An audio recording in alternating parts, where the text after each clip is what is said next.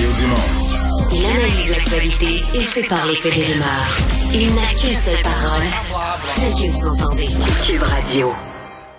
Alors, pour évaluer cette mise à jour euh, économique du ministre des Finances avec nous, Luc Godbout, titulaire à la chaire de recherche en fiscalité et finances publiques de l'Université de Sherbrooke. Bonjour, Luc. Bonjour Mario. Bon, euh, dans euh, les mesures, on va essayer de les prendre une à une. Ben, avant de parler des mesures, peut-être l'état général des finances publiques. Euh, la reprise semble très forte au Québec, ça donne un peu de marge là, à nos finances. Ah oui, mais, mais tout à fait. Dans les années 80-90, chaque fois qu'on faisait ce genre d'évaluation de évaluation de mise à jour économique, ça allait toujours plus mal qu'on l'avait pensé. Il semble que depuis 5-6 ans, ça va toujours mieux, même si la situation est difficile, qu'on l'avait anticipé.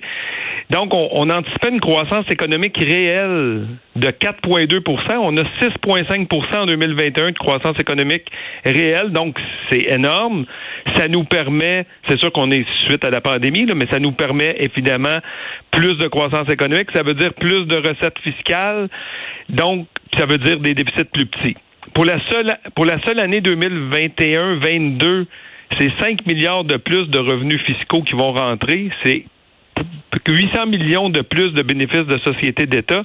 C'est 2,6 milliards de transferts fédéraux qui rentrent dans les coffres. Ça permet donc de réduire le déficit par rapport à ce qu'on avait anticipé, puis de se lancer dans une série de nouvelles initiatives. Qu'on va, qu'on va examiner tout à l'heure. Euh, ça confirme un peu, il y avait un papier, je pense, avant hier, dans le Globe and Mail, là, euh, étonnant, parce que on peut pas dire que c'est un journal qu'on peut, qu'on peut accuser d'être biaisé euh, pro-Québec, là, mais un papier basé sur une analyse, je pense, d'un économiste de la Banque de la Nouvelle-Écosse, de la, de la Scotiabank, qui disait, euh, écoutez, la, province numéro un au Québec sur toute une au Canada, pardon, sur toute une série de critères, c'est le Québec. Il faisait même un quiz au début, là, quelle province ceci, quelle province cela, quelle province cela. Puis c'était Québec, Québec, Québec. La réponse ont été numéro un. Euh, la performance du Québec depuis quelques années dans le Canada, on n'est plus dans le peloton de queue. Non, non, non, non, non. Reste à voir si ça va avec ça va se perdurer dans le mhm. temps avec, avec les défis du vieillissement de la population, mais actuellement, puis depuis 25 ans, dans le fond, on s'est donné des, des, on a assaini nos finances publiques. Puis une fois qu'on a les finances publiques plus saines, ben on a les coups d'effrange pour faire de nouvelles initiatives lorsque lorsque requis. Donc euh, si on revient sur les déficits là pour pour l'année qui s'est terminée au 1er avril, au début on pensait 15 milliards de déficit. On est rendu à 10,8 milliards. Et dans le 10,8 milliards, il y a à peu près 3 milliards là, qui découlent de, de demandes de la vérificatrice générale pour des changements aux normes comptables. Et ça, c'est même avant de prendre en compte la, la réserve. La réserve, ouais. Fait que dans le fond, c'est un déficit réel qui est plus de quoi, 5 milliards? Ben, c'est, on tombe à zéro parce qu'il restait dans la réserve plus que le 10,8 milliards de déficit que nous avons fait pour 2020-21. Faut dire la réserve, là, je veux pas me faire chauffer les oreilles par mes collègues économistes, là, euh, certains, là, elle n'existe pas, cette réserve-là. C'est dans la loi sur l'équilibre budgétaire, euh, un article qui permet de, quand on a des surplus dans le passé, on se donne le droit de faire des déficits dans le futur. Donc, si nous avions euh, autour de presque 12 milliards dans la réserve, c'est parce que en 2017, 2018, 2019, nous avions fait des bons surplus. Et cette réserve-là, ça vient juste nous dire, vous avez le droit de faire des déficits jusqu'à la hauteur de ces surplus-là passés. Mais il reste encore 1,2 milliard dans la réserve qui va réduire le déficit de l'année en cours au fin de la loi sur euh, l'équilibre budgétaire. Bon, les mesures. Euh, il y a une mesure, euh, on va dire comment, euh, immédiate, non récurrente. Donc, en anglais, ils disent one shot, là, une fois. Hmm. C'est un chèque pour combattre l'inflation.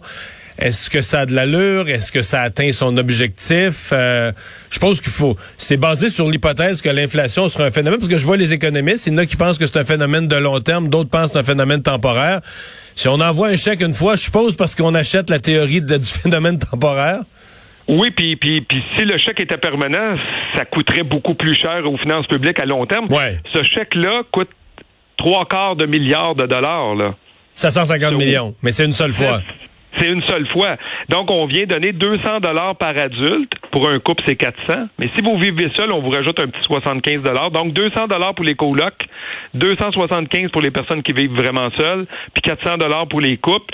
Pour y avoir droit, il faut être admissible au crédit d'impôt pour la solidarité. Donc, c'est le critère. Si vous avez le crédit d'impôt pour la solidarité, vous vous posez pas de questions. Vous avez droit euh, pour l'année 2021 à, ce, à, ce, à cette prestation-là exceptionnelle pour le coût de la vie. Ça va vous être versé vers la fin 2022. Donc, les critères là, pour avoir droit au crédit de solidarité, pour une personne seule, c'est à peu près 50 000, puis pour un couple, c'est à peu près 56 000. Tous ceux qui ont des revenus inférieurs à ça vont recevoir ce chèque-là euh, donc euh, au début janvier. Il y a aucune, euh, mais il y a, y a, aucune, euh, comment dire, il y, a, aucune échelle de croissance. C'est, t'as le montant ou tu l'as pas. Là, c'est, c'est le plein montant ou zéro. Il n'y a pas de gradation. Non, tout à fait, parce que si vous avez droit au crédit de solidarité, vous avez droit à cette pleine mesure-là, puis si vous si vous êtes trop riche pour avoir droit au crédit de solidarité, vous avez rien. Effectivement, dans ce cas-là, il n'y a pas de gradation. Autre mesure, euh, c'en est une pour encourager euh, les euh, jeunes. Il y a six secteurs de, l'enseignement, infirmière, le génie, etc. Il y a six secteurs qui sont mentionnés où là, on y va de bourses d'études au niveau collégial, plus élevé au niveau universitaire, pour encourager les jeunes à s'inscrire dans ces domaines-là. Euh, on dirait que je suis moins sûr de celle-là, mais est-ce que ça va marcher? Ça va sûrement attirer des jeunes, mais est-ce que ça va, est-ce que globalement, ça tient la route? Ben, j'espère qu'on a ciblé des secteurs où il y avait déjà euh, soit d'un côté pas assez d'étudiants qui s'inscrivaient dans les programmes, ou soit de l'autre pas assez de, trop trop de demandes du côté des employeurs pour la quantité d'étudiants qui finissaient. C'est ça serait la clé de, succès, de ce succès-là, mais c'est ça pour que ça soit un succès, il faut vraiment faire les bons choix. Puis là, ça devient, on, on, rentre vraiment dans vouloir orienter les choix de carrière des gens avec des bourses. C'est plus, euh, effectivement, c'est plus sensible. on, on connaît, c'est dans quelques années qu'on va connaître la moyenne au bâton du gouvernement dans les choix qu'ils auront faits. Là. Puis il n'y a pas, euh, comment dire, n'y a pas un certain risque de tout simplement créer des pénuries de main-d'œuvre dans d'autres secteurs? Parce que les jeunes, là, les jeunes se répartissent spontanément dans des domaines. Là, ils vont dire, tabarouette, si je m'en vais dans ça, je suis quasiment payé pour étudier. Là. Euh, en tout cas, je, risque d'en sortir euh, pas presque pas de dette ou très, très peu de dette. mais le secteur d'à côté va perdre des étudiants. Puis euh, c'est quand même, on est, on est. Je pense pas qu'il y a des secteurs présentement, qu'il y a beaucoup, qu'il y a beaucoup de secteurs en surplus de main-d'œuvre. Non, non, tout à fait. Bon, mais tu sais, si on prend le cas, par exemple, des services de garde, c'est un cas typique. Là, il, manque de ressources. De, dans, on veut développer le, le, le, système de garde. Il manque de ressources. Les étudiants s'inscrivaient. Ils étaient trop peu à s'inscrire parce que le potentiel de revenu était faible. Là, on augmente le potentiel de revenu, puis on veut donner en plus un input en disant allez vous inscrire, changez votre choix, allez vous inscrire. En plus, vous allez pratiquement être payé pour étudier. Puis par la suite, les conditions de travail ont été euh, seront seront ou ont été améliorées. Mais vous avez raison que la personne qui va décider d'aller en service de garde, c'est peut-être quelqu'un qui ira pas en enseignement, puis ou quelqu'un qui ou, vice versa. Là. Donc, on oriente les choix. C'est on va laisser la chance aux coureurs, mais ça serait le bien d'évaluer ce genre de programme-là dans quelques années pour voir si, si euh, effectivement, on n'a pas déshabillé un secteur pour, pour en, habiller un autre. Là. Ouais. Mais c'est quand même euh, comme évaluation de programme, mettons qu'on regarde pour l'étudiant intéressé. C'est beaucoup d'argent, c'est un programme très intéressant, non? Ben oui, tout à fait. Là, ça, ça, ça va jusqu'à 9 000 pour le collégial, puis ça peut atteindre euh, jusqu'à 20 000 à, à l'université. Donc, on, le sait, là, les, les, les, jeunes là, qui ont 17, 18, 19, 20, 21, 22 ans, euh, avoir un 9 000 au cégep puis un presque 20 000 ben, Par exemple, en, service de garde, c'est 3 ans de cégep, ça veut dire que tu as 3 000 par année. Oui, c'est ça. Déjà qu'il n'y a pas de frais de scolarité ou très peu, des frais d'inscription, ça devient euh, devient intéressant. Il faudra voir, est-ce qu'on va en tenir compte? Est-ce qu'on va couper ça d'un prêt et bourses pour ceux qui y ont droit? Ah là, j'ai pas eu le temps de me ben, rendre dans ce niveau de détail-là, mais euh, c'est une question qui va se poser là. C'est une question qui va se poser rapidement parce que si c'est considéré un revenu aux fins de l'aide financière aux études, euh, ça va ça va devenir pas moins intéressant, mais effectivement au net, on n'aura pas on n'aura pas tout le montant. Puis les gens qui n'ont pas besoin d'aide financière à l'étude parce qu'ils ont des revenus plus élevés, eux, ils conserveraient le plein montant dans ce dans ce cas-là. Là. Puis l'autre élément que j'ai pas eu le temps de vérifier, c'est est-ce que ça va être imposable ou non là? Donc ça aussi, c'est euh, c'est peut-être un, élément à, vérifier. Ça va être à regarder, ouais. Ouais, c'est ça. Autre mesure, c'est le crédit d'impôt pour les frais de garde. Ça, c'était euh, promis là euh, pour les gens qui n'ont pas accès aux places subventionnées, aux places en CPE, donc qui payent chaque jour un plein montant pour leur service de garde.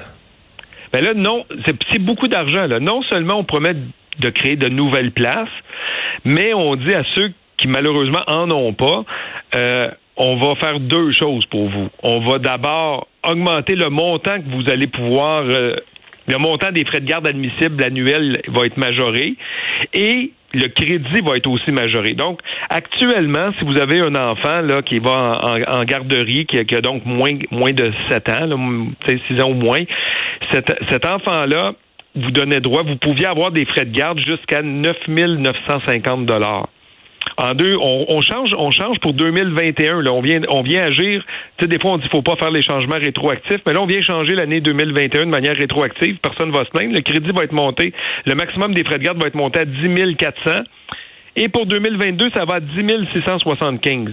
Donc, pour un parent qui a un enfant qui envoie en garderie privée cinq jours semaine pendant 48 semaines, c'est si son frais de garde journalier est moins que de 44 et 50, il va être entièrement admissible aux frais de garde. Fait que ça, c'est le premier élément. Donc, on, on rend une plus grande générosité dans le total des frais de garde que vous pouvez prendre en compte. Et le deuxième, avant ça, on avait un crédit qui était déjà beaucoup généreux. Les plus pauvres avaient droit jusqu'à 75% de se faire rembourser le frais de garde.